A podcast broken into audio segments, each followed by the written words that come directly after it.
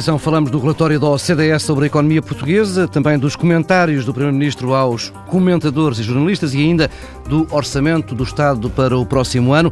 São os temas essenciais para a próxima hora de conversa com Maria de Lourdes Rodrigues e Daniel Proença de Carvalho. Já lá iremos a esses temas principais. Antes, as escolhas que cada um trouxe para esta primeira parte. Maria de Lourdes Rodrigues, a posição do Conselho de Reitores sobre o dinheiro disponível, o orçamento para investigação e ciência.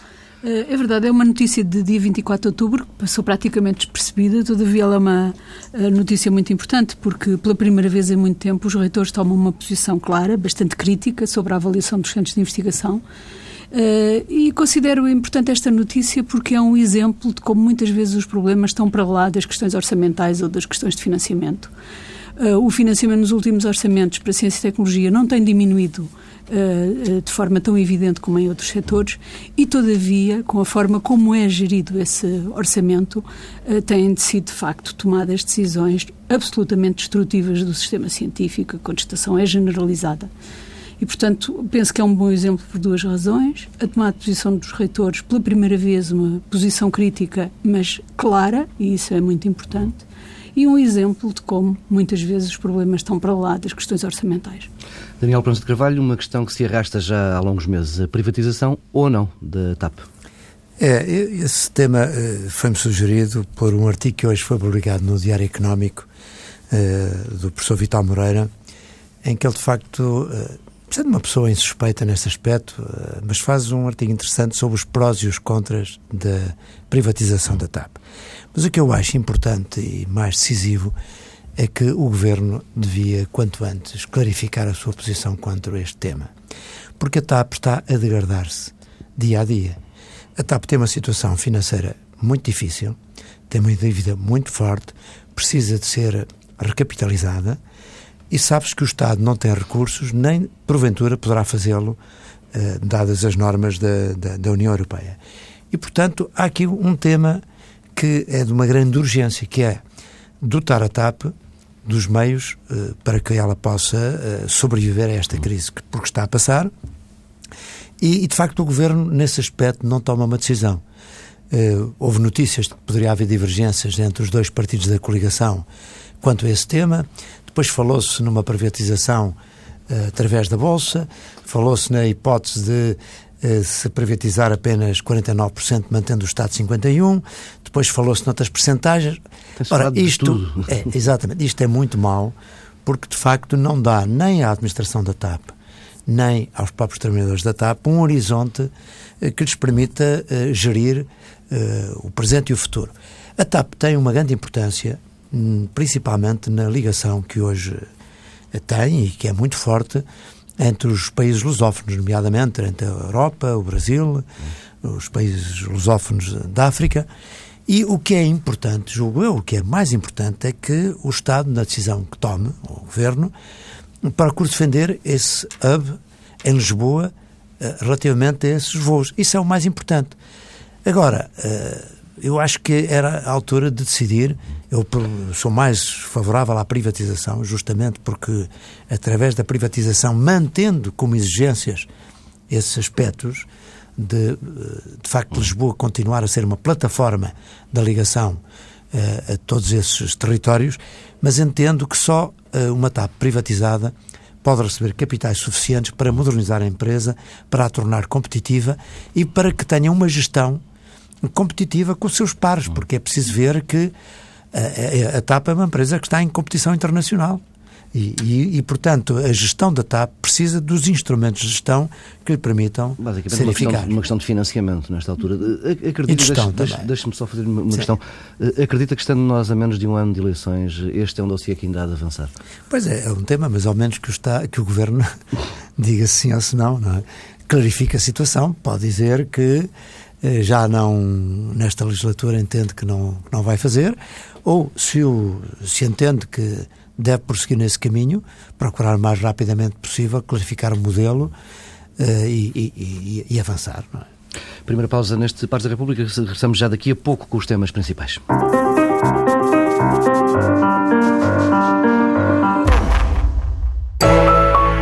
Sabe que soam 3 mil euros por mês?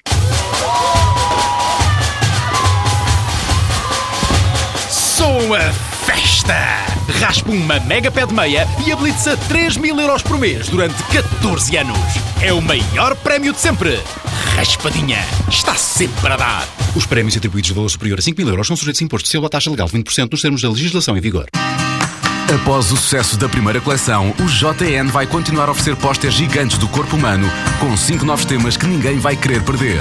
Aos sábados e domingos até 15 de novembro. Grátis com o Jornal de Notícias. Crescer é natural. É o que fazemos desde pequenos. E não queremos parar. Nunca. Todos precisamos de crescer para avançar. As empresas também. Por isso lançámos o Santander Advance. Advance com um compromisso que vai muito além do financiamento. Advance com uma proposta única e inovadora para apoiar a gestão do dia a dia e a expansão da sua empresa. Advance com uma solução financeira global, com uma vertente de formação e emprego. Vá a santanderadvance.com, o ponto de encontro da comunidade empresarial. Porque para crescer, a sua empresa precisa de avançar. Santander Tota, um banco para as suas ideias. Quer reforçar a sua equipa com um profissional incansável, robusto e que nasceu para o sucesso? Contrata um veículo comercial Citroën. Agora com oferta de 4 anos de garantia e manutenção se optar por um financiamento Citroën Financial Services com TAEG 8,43%. Saiba tudo em citroen.pt ou no seu concessionário. Citroën. Creative Technology.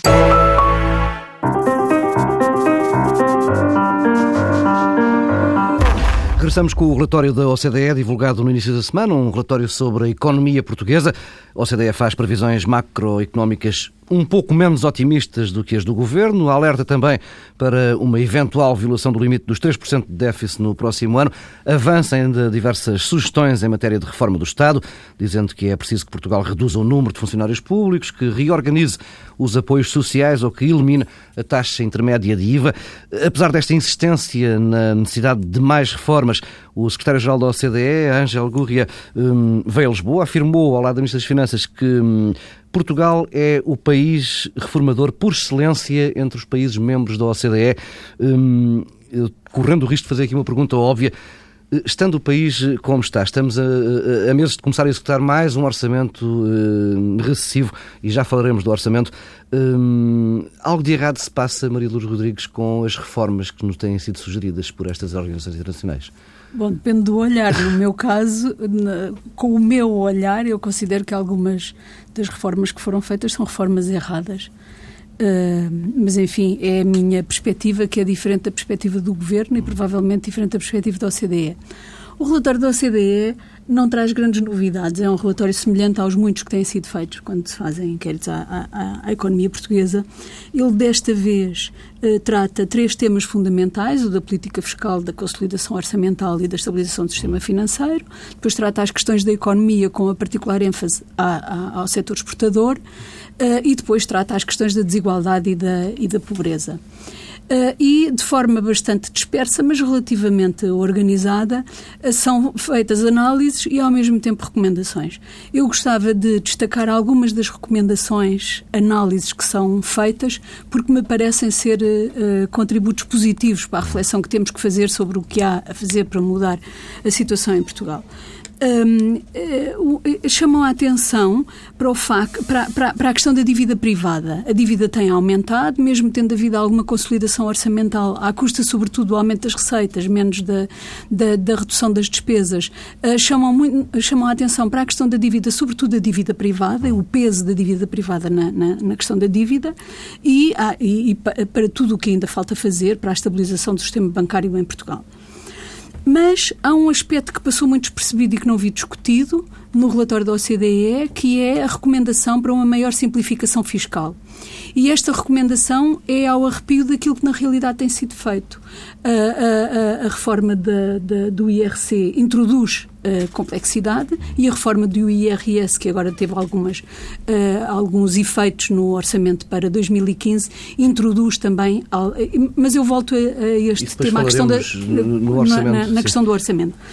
Uh, depois chamou a atenção para um ponto muito importante, que é a ligação das universidades e do sistema científico ao tecido empresarial, recomendando medidas de estímulo a que esta, a, a, a, para que esta ligação se, se desenvolva. Tratam a questão da negociação coletiva com uma maior, uh, com uma recomendação uh, para a redução da extensão dos contratos coletivos de trabalho, daqueles mecanismos de extensão, e isso a mim parece-me ser uma recomendação muito negativa, sobretudo tendo em conta a degradação das, da, da, do nível salarial e das remunerações que ocorreu no nosso país e todas foram, as alterações. Foram congelados durante, uh, Exatamente. Durante o, isso parece uma, uma negativa e até contraditória com algumas outras recomendações da OCDE, mas depois parece muito interessante a articulação que eles fazem entre as questões da desigualdade da pobreza e a performance do sistema educativo. As questões da repetência, as questões do abandono escolar, do abandono escolar precoce, com uma recomendação muito importante que infelizmente este governo não seguiu, que é a do aumento da oferta de formação de adultos, de educação de adultos, para, eh, para uma maior escala. Essa é a recomendação feita pela OCDE.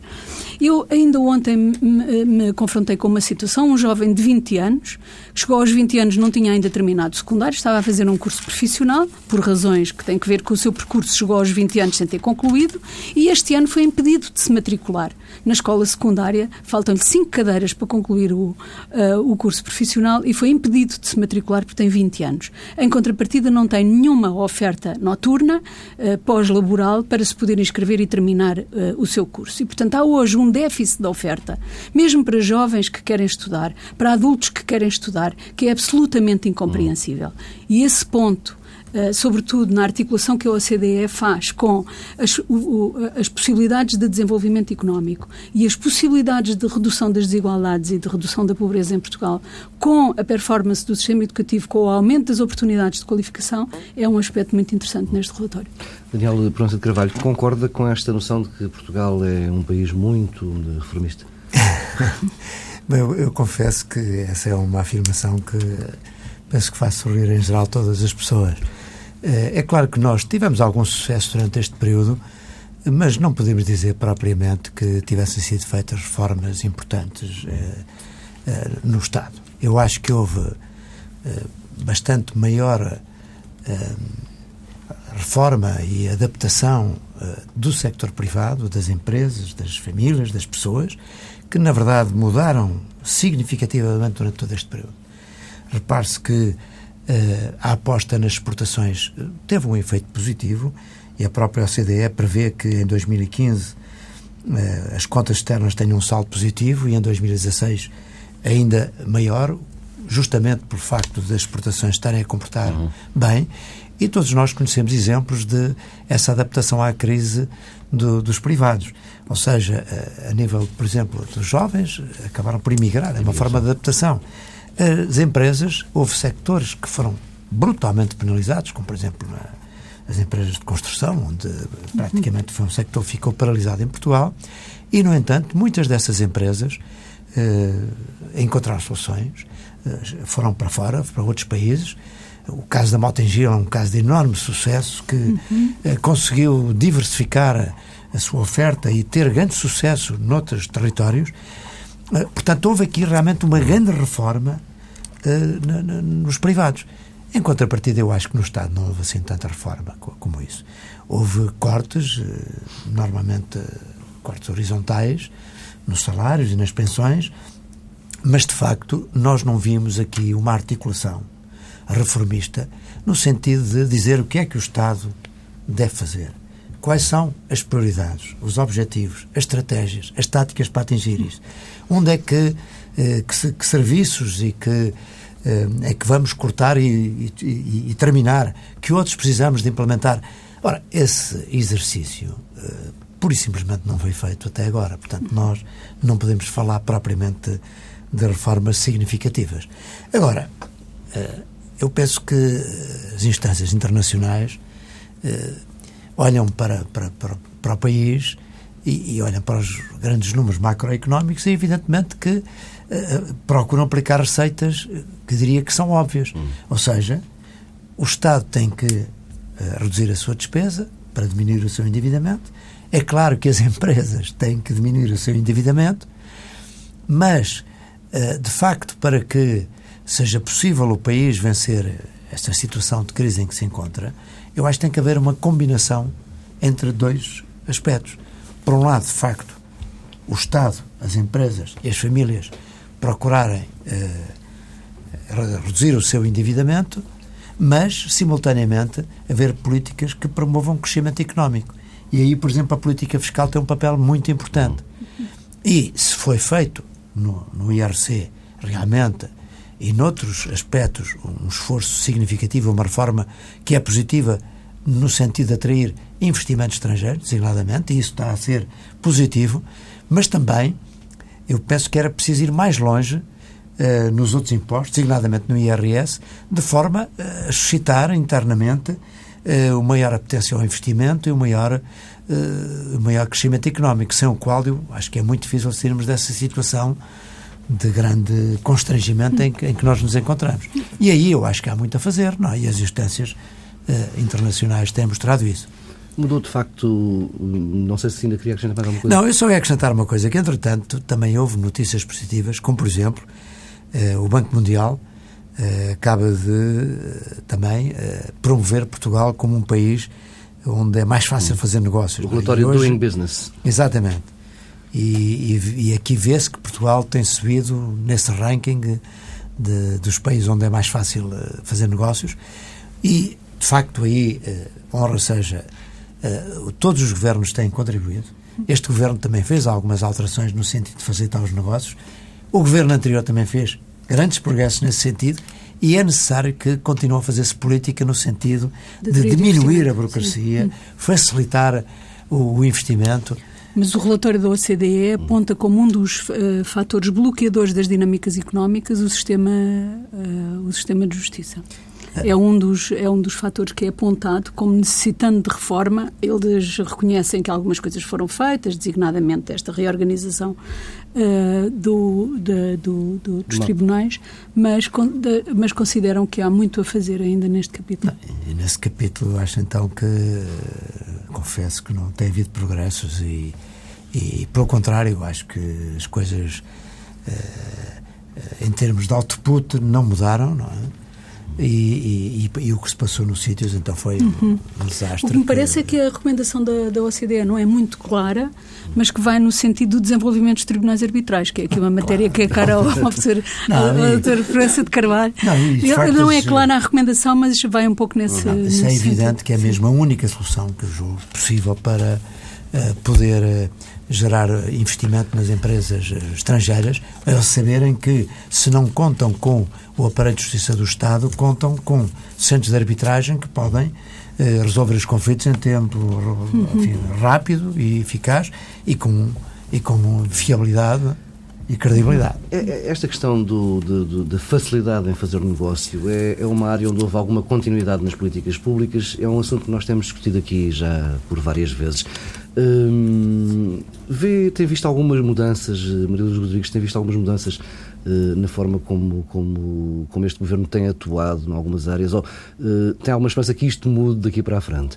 Não eh, tenho, é não temos tenho feito cortes atrás de cortes. Cortes atrás de cortes, mas apesar de tudo, em algumas áreas, este governo manteve alguma continuidade na área da saúde. Do turismo. Uh, turismo conheço Sim. pior, mas uh, com este ministro Moreira da Silva com, uh, foi possível recuperar, depois de um corte de algum tempo, foi, preciso, foi possível recuperar algumas medidas de política, alguma continuidade na diminuição da nossa dependência do, da importação de, de combustíveis. numa área ou outra há alguma continuidade, mas a nota dominante neste governo, a orientação dominante é uma, é uma, eh, é uma orientação de ruptura, uh, infelizmente. Não, o país sim, paga caro essa, é, essa Mas nesse aspecto eu acho que tem havido alguma continuidade. Eu ainda outro dia, por exemplo, ouvi o ministro Poiares Maduro falar dos fundos estruturais que vêm aí, do CREN, e eh, se as promessas que ele fez vierem a concretizar-se, eu acho que vai haver. Mas aí há uma ruptura é, forte. Vai haver, pode haver uhum. também aspectos positivos, nomeadamente Sim. no acesso a esses fundos. Facilitação, desburocratização, responsabilização de quem os recebe e utiliza. Uh, mas uh, baseadas no princípio da confiança. Uhum. Portanto, eu acho que, apesar de tudo, nessas áreas tem havido alguma continuidade e, e, realmente são áreas onde nós, internacionalmente, estamos muito bem uhum. posicionados, uhum. não é? Uhum. Dizer-se. E, e, sem dúvida que temos que também mostrar, ou dizer, e, e, fazer justiça a que o governo anterior também fez muito nessa matéria. Estamos aqui a, a falar de reformas. Ora, no sábado, o Primeiro-Ministro acusou comentadores e jornalistas de serem preguiçosos, orgulhosos e patéticos. E eu passo a explicar, preguiçosos porque se recusam a ler, a estudar, a comparar eh, os dados que demonstram tudo eh, o que mudou no país desde 2011, eh, sobretudo no corte da despesa do Estado e na reforma do Estado, e orgulhosos e patéticos porque não assumem que erraram e recusam-se a, a pedir desculpa. Quando um Primeiro-Ministro começa a atacar comentadores e jornalistas, uh, Pronto de Carvalho, isto é sinal de. Sim, de alguma de alguma fraqueza, não é? E, e eu, eu, eu percebo, sabe, os tempos atuais, eh, governar é difícil. E, e, de facto há sempre muita crítica, mesmo, mesmo quando se governa bem, não é? E então quando se governa mal, mal se dá pretexto à crítica, ela, e há um excesso, porventura, de comentário, há uma série de televisões com, com permanentes comentadores, e normalmente as críticas são sempre negativas. E portanto eu Quer dizer, consigo, do ponto de vista humano, compreender alguém que, obviamente, eh, faz um esforço para melhorar o seu país. Eu acho que nenhum Primeiro-Ministro, nenhum Primeiro-Ministro, uh, faz mal por, por vontade própria, não é? Ele gostaria, com certeza, de apresentar melhores resultados, de as pessoas viverem bastante melhor, tudo isso. E, portanto, ele, como sente que faz um grande esforço nesse sentido, sente-se injustiçado. Agora, em termos objetivos, eu acho que, que, as críticas que em geral têm sido feitas uh, são críticas fundamentadas e acho até que nesse aspecto tem havido uma melhoria.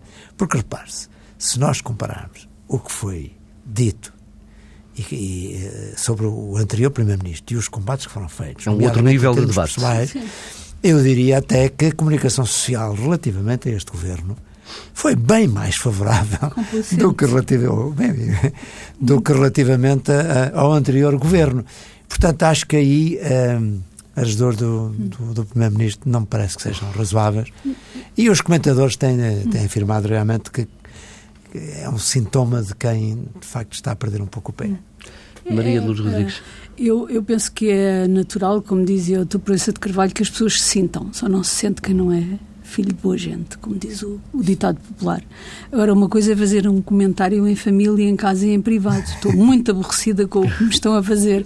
Outra coisa é o Primeiro-Ministro uh, de um país permitir-se fazer comentários dessa natureza sobre outros uh, cidadãos portugueses. Isso considero lamentável, sobretudo que o que aqui está em causa é que são diferentes pontos de vista e, portanto, ele é muito pouco tolerante, muito pouco pluralista. O que ele uh, gostaria era que todos concordassem com ele, mas há diferentes visões, muitas pessoas não pensam como ele e o direito à crítica e à manifestação de uma opinião divergente e até uma visão, porque onde o Sr. Primeiro-Ministro vê uma vantagem, muitos portugueses podem ver uma desvantagem. Ele considera que reduzir o salário dos funcionários públicos que é uma boa medida, os funcionários públicos consideram que não é uma boa medida.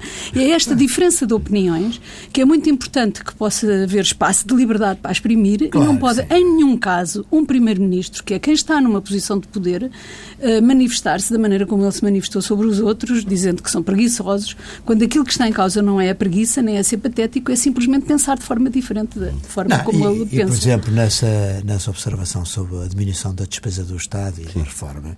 Ora bem, realmente houve uma muito pequena diminuição da despesa do Estado. Onde houve maior corte foi no investimento público. Exatamente. E aí eh, é um tema a discutir, não é? Porque Sim. num momento em que nós estamos da grande fragilidade uh, da atividade económica, e hoje, aliás, a Europa começa a reconhecer isso, vai ser necessário, se calhar, algum investimento público. Sim, uma questão de escolha, até ideológica, Exatamente. não é? foi assumida desde o início. Claro, o claro, Sr. Primeiro-Ministro claro. gostava de ter uma corte de comentadores e de jornalistas que pensassem como ele e dissessem, concordassem com tudo aquilo que ele... Infelizmente, felizmente, a vida não é assim, é diferente.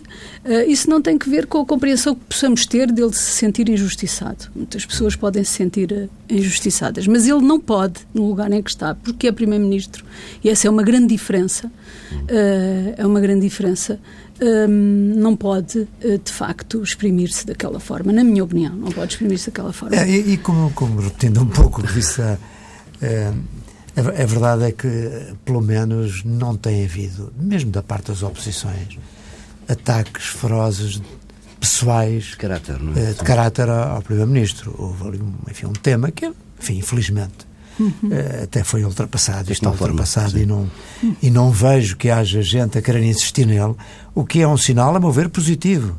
Porque realmente eu considero muito negativo que se procure fazer política com base em ataques de caráter e ataques pessoais. Eu acho isso muito positivo. Agora, a crítica política, essa aí, temos que a considerar inteiramente livre, mesmo quando não é muito injusta Exatamente, e eventualmente claro. não tem sentido. Faz parte, é a vida. É. Hum, vamos avançando e mudando de assunto. O Orçamento do Estado para o próximo ano. Hum, temos um aumento da carga fiscal, a quase completa continuidade das medidas de austeridade que, for, que estão a ser aplicadas eh, este ano. Eh, há um alívio fiscal no IRS para alguns, que é compensado com taxas verdes para quase todos, e uma nova compressão dos apoios sociais. Há também a Ministra das Finanças que, no próprio dia que apresentou o orçamento, assumiu que um, tinha chegado ao limite do corte da despesa do Estado. O que é que este orçamento, o que é que este documento nos diz sobre o Estado do país e sobre o Estado do Governo? Maria Lourdes Rodrigues. Vamos lá ver. Hum, eh, eu não vejo grandes novidades neste orçamento. Ele parece-me, eh, na estrutura, basicamente igual aos orçamentos anteriores. É ainda eh, um orçamento, como agora se costuma dizer, austeritário. Hum, lá tem o peso da dívida, que é enorme hum, no conjunto da despesa a mesma tentativa de ajustamento da despesa, que é quase impossível uh, de uh, fazer, e depois as receitas a partir do aumento uh, das receitas fiscais que foi já iniciado em anos anteriores. Agora, o que ele me parece que traz de novo e o debate Uh, foi muito. Uh, a controvérsia uh, que suscitou o orçamento foi muito centrada na questão da, da, utilização deste orçamento e da utilização do IRS para fazer uma política de família. Essa foi, foi um dos temas mais discutidos, muito menos discutidas as outras novidades que têm que ver com, as, com o imposto ou as taxas verdes para as questões da, da energia.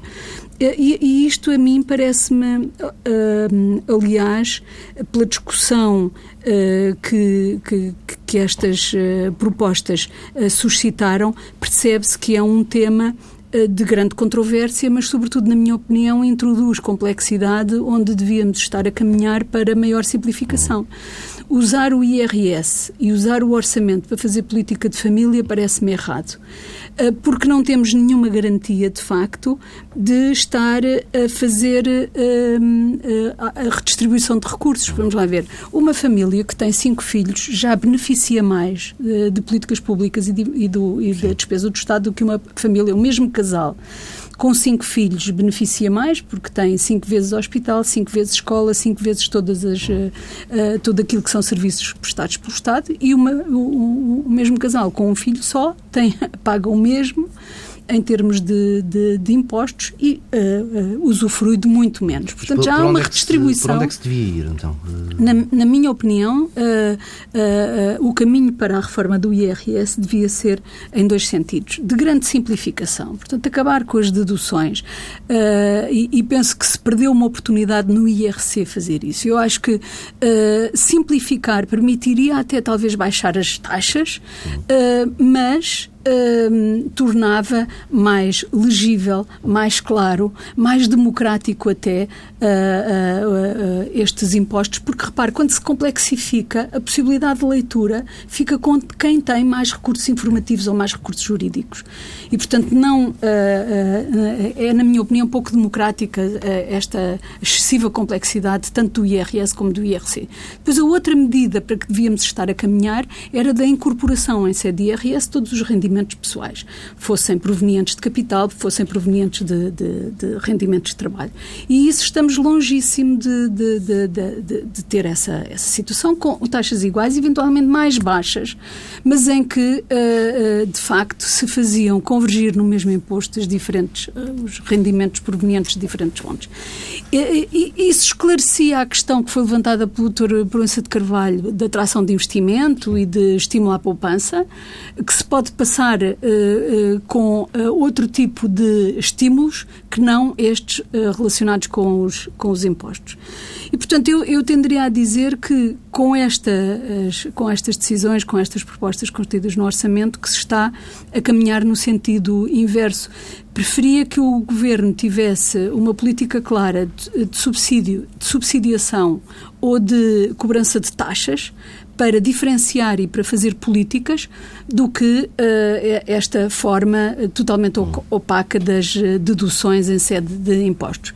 Mas no que respeita às, às, uh, à, à, política de família, uh, ainda é um, mais, mais preocupante aquilo que está a ser feito, porque ao mesmo tempo que se desce o orçamento de educação em 700 milhões de, de, de, de euros, está-se a tentar beneficiar as famílias desta forma, quando aquilo que as famílias de facto precisam, sobretudo as famílias que precisam, é que o Estado não se desresponsabilize de fazer creches, ter um, uma oferta de serviço público de apoio à família, de apoio à conciliação entre trabalho e família, uh, e isto é uma forma, portanto, de alienar também a responsabilidade do Estado no uh, prosseguimento de políticas que verdadeiramente possam fazer a diferença no que respeita à vontade, uh, ao, ao, ao, planeamento, digamos assim, de, de que as famílias possam fazer no que respeita a, a, aos seus filhos, às crianças. Daniel, também quer pegar nesta questão do IRS ou tem outro ângulo para Bom, para em primeiro lugar, só, enfim, muito breve, eh, eu custa-me aceitar que não seja possível haver eh, uma redução da despesa do Estado mais significativa. O que há de facto aqui é uma certa desistência, não, conformismo relativamente a este tema. Não, não seria pedir demais a um governo que está a menos de um ano de eleições? É verdade, é verdade. Começar agora não, esse exercício? Não fez até agora e, portanto, enfim. Mas isto é um, uma primeira nota que eu gostaria de dar. Depois, vamos lá ver, eu, eu compreendo que uh, o que a professora Maria Lourdes Rodrigues disse, nomeadamente no que toca à simplificação, e estou de acordo com isso. Já tenho algumas dúvidas em unificar as taxas dos rendimentos a todos os níveis. Porque isso seria eventualmente muito justo, estou de acordo, em termos de equidade. Só que o sistema fiscal não pode visar apenas eh, a justiça e a equidade, tem que visar um tema que é a eficiência económica. E aí eu penso que penalizar os rendimentos do capital poderia ser. Pessoais, os rendimentos pessoais, eu só estou a falar dos rendimentos. IRS são rendimentos pessoais, não, são, não, não, não estava a falar no IRC. Acho que o IRC tem uma Não, não, mas mesmo, mesmo rendimentos uh, individuais, pessoais, uh, que sejam provenientes da aplicação de capitais, digamos assim, uhum. eu penso que se forem penalizados, isso pode levar, até porque há liberdade de circulação de capitais, de facto, a que o país perca, a competitividade nesse aspecto. Isso, aí eu penso que tem que haver uh, bastante cuidado. Agora, acho que uh, neste orçamento uh, até se tornou mais complexa a questão do IRS. Uhum. Por esta questão das famílias e porque também o Governo diz que não quer prejudicar os casais sem filhos. Ah, e, portanto, vai haver. Melhor... Exatamente vai haver uma espécie de duas liquidações no, fim, no, final do ano. Isso, por um lado, é complexa. E, por outro lado, eh, também aqui, eu acho que eu não vejo como é que um governo uh, e um parlamento possa criar regras nessa matéria para serem aplicadas por governos seguintes. Uh, seguintes é? é? claro que isto uh, pode vir a ser argumentado que, que não é na, no, no, orçamento, mas é na lei do IRS. É mas quer dizer, mas estamos a falar de argumentos formais. Na realidade, uh, do que estamos a, pensar, a falar é sempre o problema de, de receitas, despesas, e que tem expressão no, no orçamento. Um, e, e, também, aqui é, eu, eu uh, falaria, no, ou comentaria, o facto de ter-se gerado aqui durante algum tempo uma ideia de que ia haver alívio fiscal em termos de IRS para uh, as famílias. E também acabou por aparecer uma ideia de que havia divergências no seio da coligação a respeito deste tema. O CDS a pugnar por uma redução da sobretaxa uhum. do IRS e o PSD a manter oposição a isto. Depois ter-se-á encontrado realmente aqui uma, festa, uma, uma espécie de uma fórmula uh, de consenso entre os dois partidos que veio arredondar realmente numa solução em que a sobretaxa não desce, mas no ano seguinte, Poderá se porventura vier a haver uma receita de IRS e IVA mais favorável, isso pode haver depois uma reversão. Tudo isto, enfim, em termos que Uma complicação. penso Uma complicação. e que, e que, é, e que não convencem de facto com a ideia de que pode haver alívio E fiscal. exige uma competência técnica que eu tenho as maiores dúvidas que este governo tenha essa competência para fazer estas coisas tão complexas. E depois, verdade, em matéria fiscal, eles, quer dizer, os governos têm-se mostrado eficazes. Aí, Realmente, se há, se há serviço público que tem mostrado cada vez maior eficácia, é o fisco, Mas o eu que é uma coisa positiva. Sim, é eu pena, estava-me a colocar é do ponto de vista que- do cidadão normal. É uma complicação. E as, complica- as complicações prejudicam sempre as É. pessoas com menores recursos. Mas é uma coisa curiosa, literacia, deixe-me é? sublinhar este aspecto. É uma coisa curiosa que, se nós formos analisar a performance dos vários serviços públicos, não há dúvida que o fisco foi daqueles que aumentou mais a sua performance. E isto diz muito sobre, eh, no fundo, as, as prioridades que os governos têm tido. Não é? Sim, deve ter sido o único ministério em que aumentou o número de funcionários públicos, deve ter sido o único ministério em que os salários dos funcionários públicos, apesar de tudo, não tiveram o mesmo tipo de constrangimentos nos restantes setores. Enfim, imagino. São coisas que não sabemos muito bem como é que se passam. Há pouca transparência também. Agora, há aqui um- uma conclusão também final que tem que se tirar. É que a carga fiscal continua a subir. não é? Sim, há um- há um- As taxas podem subir, mas, a carga, fiscal. Não, só, para, só para termos a comparação, o, o produto é estimado que cresça 1,5%, a receita fiscal estima-se que cresça 4,7%. Só aí vê-se que há aumento da, da carga fiscal. Pausa nesta segunda parte do Pares da República, regressamos daqui a pouco com sugestões.